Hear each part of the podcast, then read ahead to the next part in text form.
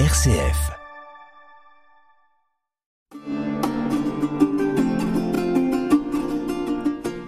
Chers auditeurs de RCF Poitou, bonjour.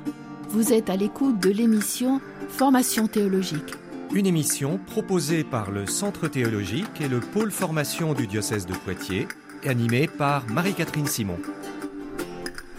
Chers amis, bonjour. Aujourd'hui, je reçois dans l'émission Formation théologique Dominique Oatanea et Odile Flichy dans le cadre de la conférence donnée à Poitiers ce 6 octobre, dont le thème était De l'éthos du déchet à la culture du soin. Bonjour Dominique. Bonjour, Odile. Voilà, je suis vraiment très très heureuse de vous recevoir ce soir pour que vous nous partagiez vos travaux, vos recherches sur le terrain de l'écologie, car c'est bien sûr de cela dont il va être question. Mais avant d'entrer dans le vif de notre vaste sujet, il serait bon que vous puissiez vous présenter à nos auditeurs. Dominique. Donc, je suis enseignante au Centre Sèvres, faculté jésuite de Paris, depuis cinq ans. Préalablement, j'ai été enseignante à l'Université catholique de l'Ouest, à Angers, et puis à l'Université catholique de Lyon. Je suis mère de famille, nous avons cinq enfants et je suis grand-mère aussi d'une jolie petite Olivia qui a trois jours. Oh, toutes nos félicitations, c'est merveilleux. Et vous, Odile? Alors moi je suis euh, professeur euh, de formation, professeur de lettres, mais j'ai enseigné 30 ans au Centre Sèvres comme euh, enseignante en, pour le Nouveau Testament. Donc maintenant je suis professeur émérite. Et voilà, je suis aussi mariée. J'ai trois enfants et des petits-enfants aussi. Et voilà. Alors, c'est très bien. Donc, merci d'être là ce soir, parce qu'il y a la conférence et tout ça, ça fait beaucoup de choses et on est vraiment très heureux de, de vous avoir à l'antenne. Alors, c'est donc au sein de Justice et Paix France, il y a maintenant trois ans, qu'il a été créé l'Observatoire de la transition écologique. Et c'est dans ce cadre que se situent vos recherches. Vous pouvez nous dire quelle est la finalité de l'observatoire et quelle méthode de travail vous avez adoptée dans ces trois ans alors, je voudrais préciser que Justice et Paix France, depuis de nombreuses années, travaille sur les questions écologiques et que nous allons accueillir Elena Lassida lors de ces journées de travail, qui a été la première responsable au sein de Justice et France de cette question.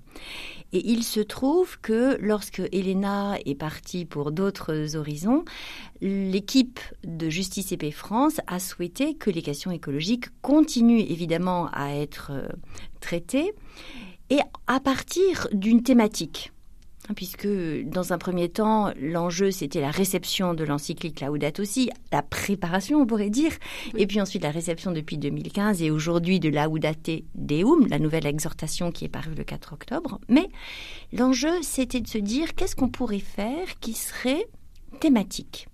Et une des questions thématiques qui était assez récurrente depuis que le pape François a écrit l'exhortation apostolique de début de pontificat en 2013, euh, l'enjeu c'était de comprendre pourquoi le pape insiste toujours de manière très forte sur ce qu'il a qualifié de culture du déchet. Depuis vraiment le tout début de son pontificat, dans cette exhortation, il, ne cesse de dire la société de consommation dans laquelle nous vivons génère un type de culture. Et cette culture conduit à ce que les objets qui ne nous servent plus, nous les jetions avec beaucoup d'aisance, ce qui crée beaucoup de décharges, mais ce qui crée aussi beaucoup de difficultés, et que nous assimilions petit à petit les humains à des objets, et du coup, certains, ceux qui ne servent plus ou pas bien, nous nous sentons presque autorisés à les considérer comme des objets et à les jeter.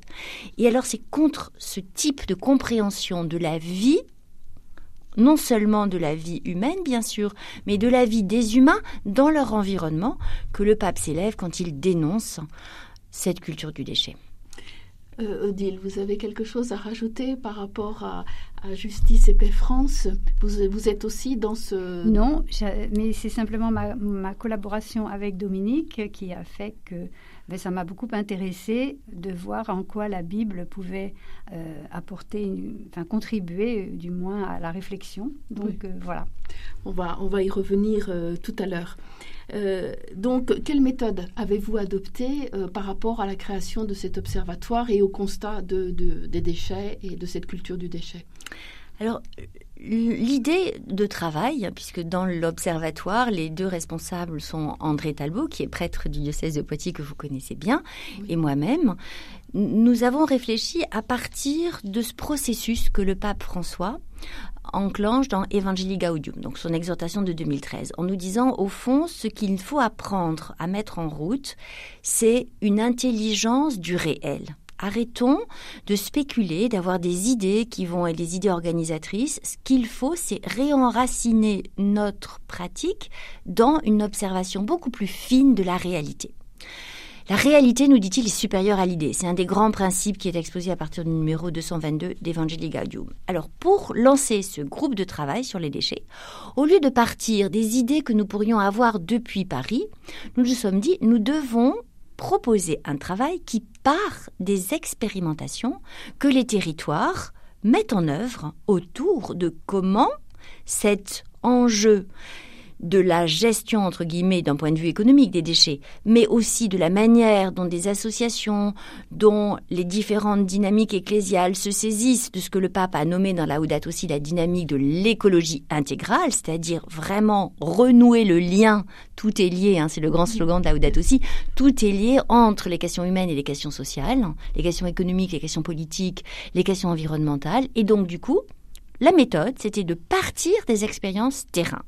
Et du coup, André, qui est bien enraciné ici à Poitiers, a proposé que nous écoutions des acteurs. Et nous sommes déjà venus il y a trois ans avec tout un panel d'acteurs du côté de l'agriculture, du côté de la gestion des déchets dans les municipalités, du côté de des associations, du côté à la fois des associations de prise en charge des personnes en grande fragilité, mais aussi du travail, avec notamment Territoire Zéro Chômeur, et aussi de l'économie de l'environnement. Nous avons essayé de composer avec les acteurs du territoire un premier, on pourrait dire, une première revue de ce qui se jouait ici pour percevoir à quel point l'enjeu des initiatives locales, c'est de résister à cette éthos du déchet. Bien sûr. Donc, euh, votre, votre travail est fondé aussi sur le numéro 22 de la Audate aussi, on vient d'en parler, hein, où il pointe avec force, le pape pointe avec force cette culture du, déchet. Mais vous, euh, vous, dans vos recherches, et dans, vous avez transformé cette, cette terminologie de la culture du déchet en ethos du déchet. Pourquoi et qu'est-ce que cela change de changer cette terminologie?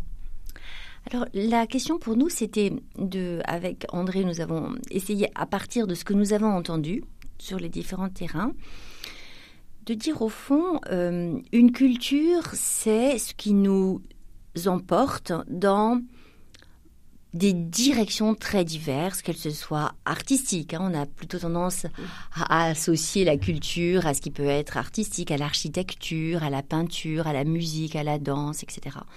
Et donc, pour manifester que ce qui se jouait était du côté d'une culture qui cherche une orientation éthique, nous avons qualifié de façon plus précise le problème que François précise aussi, hein, dans la Houdate aussi, qui est nous n'avons pas l'éthique ou nous n'avons pas les repères éthiques qui correspondent à cette capacité de résistance. Et c'est ça que notre culture, qui globalise en disant culture du déchet, manifeste. C'est qu'au fond, nous générons une culture qui n'est pas capable en elle-même suffisamment capable, on va dire, parce que c'est une culture de je prends et je jette, hein, c'est-à-dire de je profite, et qui assez souvent oublie quelle est l'orientation Alors éthique, ça veut dire quoi? Quel est le sens des pratiques? En quoi ce que je vais choisir de poser comme acte engage pour moi et pour les autres quelque chose qui risque de modifier nos existences de manière négative ou positive? Et donc, en quoi je suis capable de peser les aspects négatifs de ce qui me semble a priori d'abord complètement positif?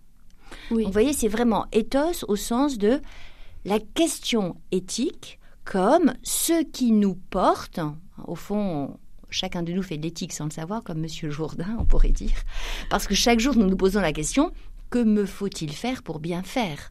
Et donc c'est faire émerger, à travers ce terme ethos, faire émerger cette question dans nos consciences de manière beaucoup plus vive. Bah oui, le fait que nous pensons que c'est évident, que consommer est évident parce que nous en avons la possibilité, se reposer la question, mais si je choisis de consommer tel objet plutôt que tel autre, de faire tel élément plutôt qu'un autre, en quoi ça va impacter la manière de vivre des autres autour de moi? Voyez, revenir à cette prise de conscience que nos actes engagent une éthique, même si c'est de manière inconsciente. Ce qu'un philosophe que j'aime beaucoup, Bruno Latour, qui est décédé l'année dernière, soulignait. En fait, la culture consumériste nous enferme dans une insensibilité construite, disait-il. L'ensemble du dispositif est fait pour masquer les effets négatifs des pratiques en ne montrant que les aspects réjouissants. Ben oui, évidemment que c'est très réjouissant de pouvoir ouvrir le robinet ou de pouvoir poser ses déchets dans un bac. Et que se passe-t-il après? Donc vous voyez, l'éthos, c'est que se passe-t-il après? Alors, euh, justement, vous avez dit au début de cette émission que le déchet, c'était ce qu'on jetait derrière soi, que l'on oubliait, euh, et que finalement, euh, la nature, l'homme, tout ça devient des rebuts, on devient invisible. Et que dire de ce procédé d'invisibilisation des êtres? Et euh, finalement, est-ce qu'on n'est pas en complète contradiction avec l'acte créateur de Dieu? C'est pour votre domaine, ça, Odile. Écoutez, je crois qu'effectivement, si on relit ces deux premiers chapitres du livre de la Genèse, où euh, on, a la révélation d'un Dieu créateur qui crée un univers et qui crée l'homme responsable de la création, euh, eh bien, et, il le crée non seulement responsable de la création, mais on commence par dire il le crée à sa ressemblance. C'est-à-dire que si on, on résume tout ça, l'homme a été créé à la ressemblance de Dieu pour créer la vie et pour faire fructifier tous les êtres vivants de la création.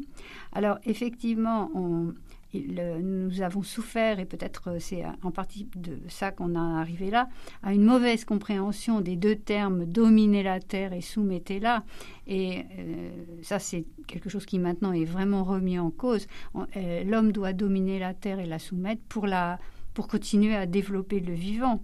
Et alors, il y a peut-être, on peut ajouter que ce qui est aussi révélateur, c'est que l'homme et les animaux dans le jardin d'Éden ont été euh, euh, mis là avec euh, une consigne de se nourrir des herbes. C'est-à-dire, dans le Jardin d'Éden, c'était régime végétarien avec le respect de la douceur. On parle de la douceur. Donc, un lieu de respect de la nature et des autres hommes. Donc effectivement, euh, ce procédé de tout jeter, à mon avis, ça n'a rien à voir avec le projet créateur de Dieu. Oui, ça certainement. Et c'est sans doute pour ça que vous avez euh, euh, mené des expériences sur le, sur le terrain et, avec des acteurs locaux, finalement, pour que cette réflexion sur l'éthos du déchet et comment en sortir soit ancrée dans le réel. Exactement, c'est ce que je vous disais sur la manière dont, à la suite, et comme on pourrait dire, euh, souci de recevoir dans l'Église catholique de manière conséquente l'encouragement du pape François, à entendre cette nécessité à la fois du côté des universitaires et aussi évidemment du côté des acteurs, que il s'agit de se mettre ensemble, hommes et femmes de bonne volonté, pour trouver ensemble les solutions. Ce n'est pas dans les laboratoires de recherche qu'on va trouver des solutions tout seul.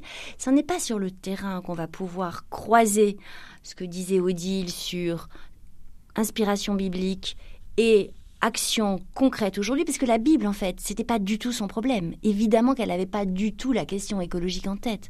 C'était pas ça l'enjeu. Mais aujourd'hui, quand nous lisons la Bible, c'est de cela dont nous sommes habités. Et quand nous relisons, la Bible peut ouvrir le livre, nous ouvrons le livre avec nos questions, et le livre vient nous percuter parce que lui nous emmène un peu ailleurs, nous déplace, et c'est ce déplacement qui nous fait du bien. Alors, parmi tous les résultats positifs hein, que vous avez obtenus sur, euh, sur le terrain, que ce soit sur l'agriculture, que ce soit zéro chômeur, et, etc., je, retiendrai euh, le changement de la vision du déchet qui, comme on l'a dit depuis le début de cette émission, par définition, on jette, et ce déchet devient ressource. Qu'est-ce que, que ça veut dire, un déchet qui revient, devient ressource? Est-ce innovant? Et est-ce qu'il faut quand même une vigilance par rapport à, à cette économie circulaire dont vous allez vous parler alors, de fait, je ne l'ai pas précisé, mais ce travail a été ponctué, et c'était vraiment le, souhait de Justice Épée, de petits fascicules hein, qui ont permis de diffuser plus largement le travail que nous avions conduit. Donc, de fait, raconter comment les expériences des uns et des autres deviennent des expériences inspirantes, en fait. Et vous avez raison de souligner qu'un des enjeux de l'économie circulaire qui nous apparaît très fécond, c'est de changer notre regard sur ce qui, dans un premier temps, nous semble devenu inutile. Parce que si c'est inutile pour un type de consommation, ça peut être utile pour un autre type. Je pense par exemple aux expérimentations dans les différentes euh, entreprises à but d'emploi, EBE, e, qui travaillent autour de, qui sont créées par Territoire Zéro Chômeur.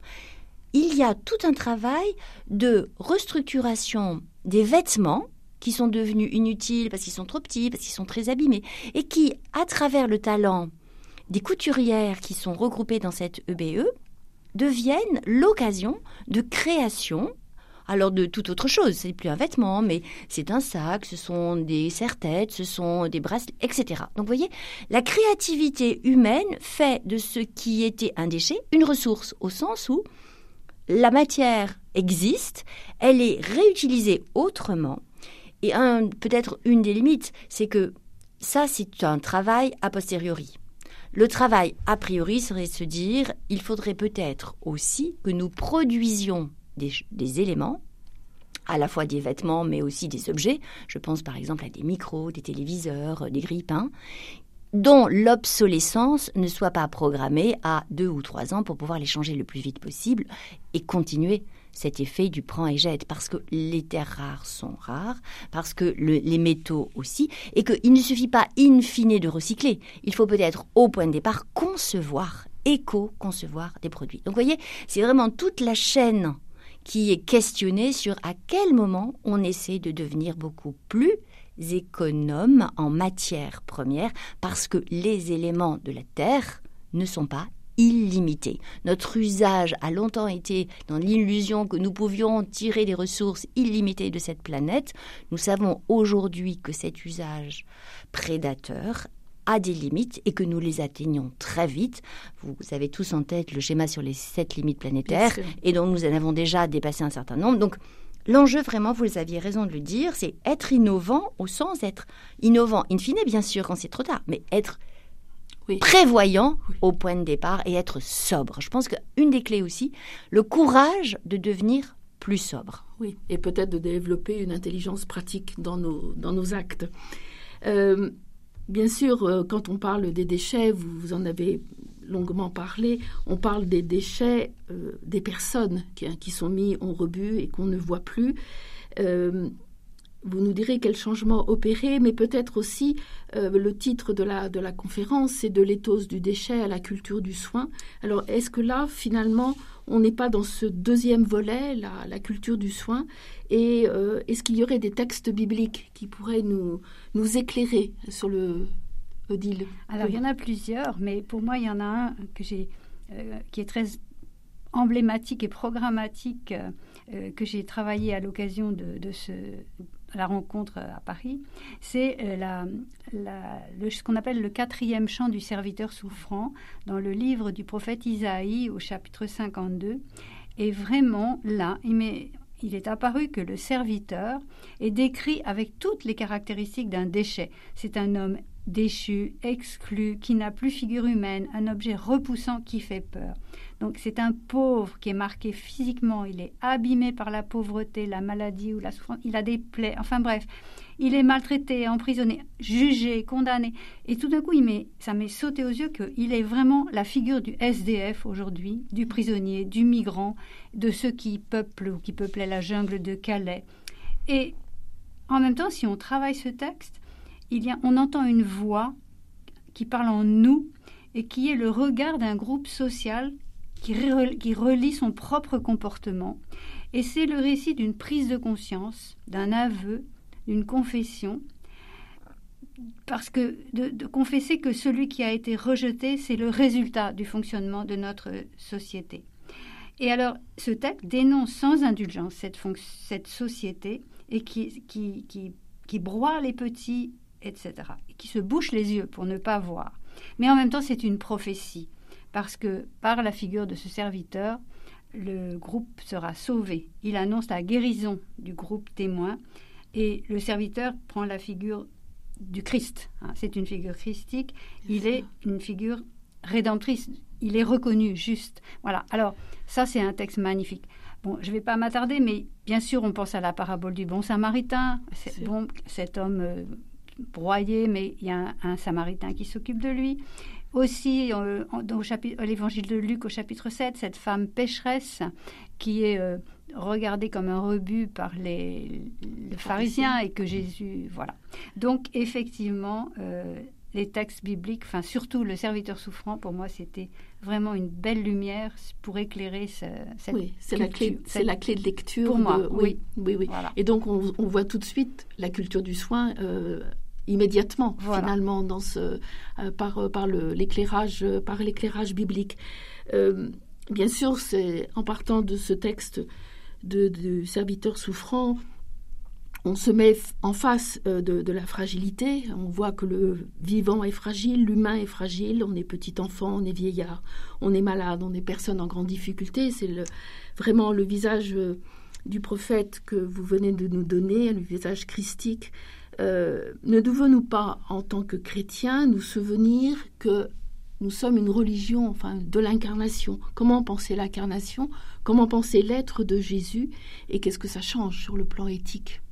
Je crois que notre foi au Christ, c'est le Christ s'est fait homme, s'est incarné et il s'est fait homme vulnérable et il a accueilli dans sa vie tous les pauvres, tous les vulnérables, victimes de la maladie, de l'injustice. Il a accueilli, si on pense à la rencontre avec Zachée, je suis venu, le fils, le fils de l'homme est venu pour sauver ce qui était perdu. Euh, ou bien le fils prodigue qui revient vers son père et euh, le père qui dit il est sauvé.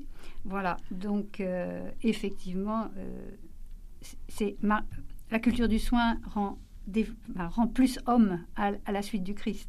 Oui, et pour nous, qu'est-ce que ça change, Dominique?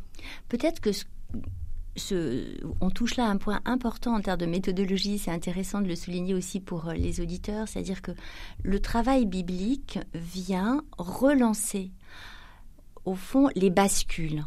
Et il me semble que ce que souligne Odile sur cet enjeu du salut, qu'est-ce que ça veut dire le salut dans nos sociétés? Peut-être que le comprendre comme cette vie qui nous est donnée, et à laquelle nous devons apprendre à répondre, répondre à la hauteur du don qui nous est fait. Et du coup, l'enjeu éthique de, cette bascule, hein, c'est que à la fois tout vient de Dieu et tout vient de l'homme.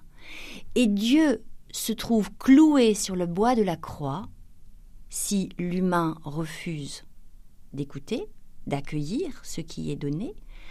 Mais la croix n'est pas une fin absolue, elle est le chemin par lequel l'incarnation dont vous parliez tout à l'heure nous rejoint. C'est-à-dire, nous sommes chacun, chacun d'entre nous est rejoint dans sa vulnérabilité, mais voire même dans son combat contre les structures sociales qui déshumanisent, parce que un parmi nous est allé jusqu'au bout, et ce un, cet unique médiateur du salut, vient nous dire que Dieu nous accompagne jusque-là, et que cette mort infamante aux yeux de tous, qui assure l'échec de Jésus à vue humaine, est le lieu même dans lequel, si l'homme accepte, si l'homme accepte de changer son regard sur le frère, alors le travail de Dieu peut commencer à s'opérer vous voyez, je, crois que c'est très important de tenir articulé cette mm. liberté de l'homme qui doit accueillir la liberté de Dieu pour que cette bascule que nous cherchons, hein, comme on passe de la culture qui nous englobe, qui nous porte, qui nous emporte et qui nous aveugle, eh bien, le décalage, le pas de côté que le texte biblique nous invite à vivre, qui est un décalage à la fois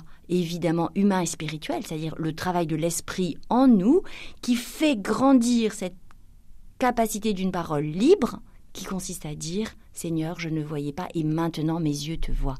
J'avais entendu parler de toi par où y dire et maintenant, comme disait Job, maintenant j'ai vu. Oui. Et donc ton salut.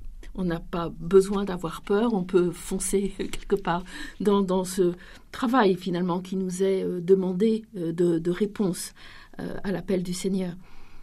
Euh, on peut dire aussi que votre conférence est dans un kairos parfait, dans un temps favorable, puisque euh, le 4 octobre dernier, jour de la Saint-François d'Assise, euh, notre pape François a publié en quelque sorte la suite de Laudato Si avec son exhortation apostolique Laudate Deum, pardon, louer Dieu. Qu'est-ce que vous inspire ce texte à toutes les deux?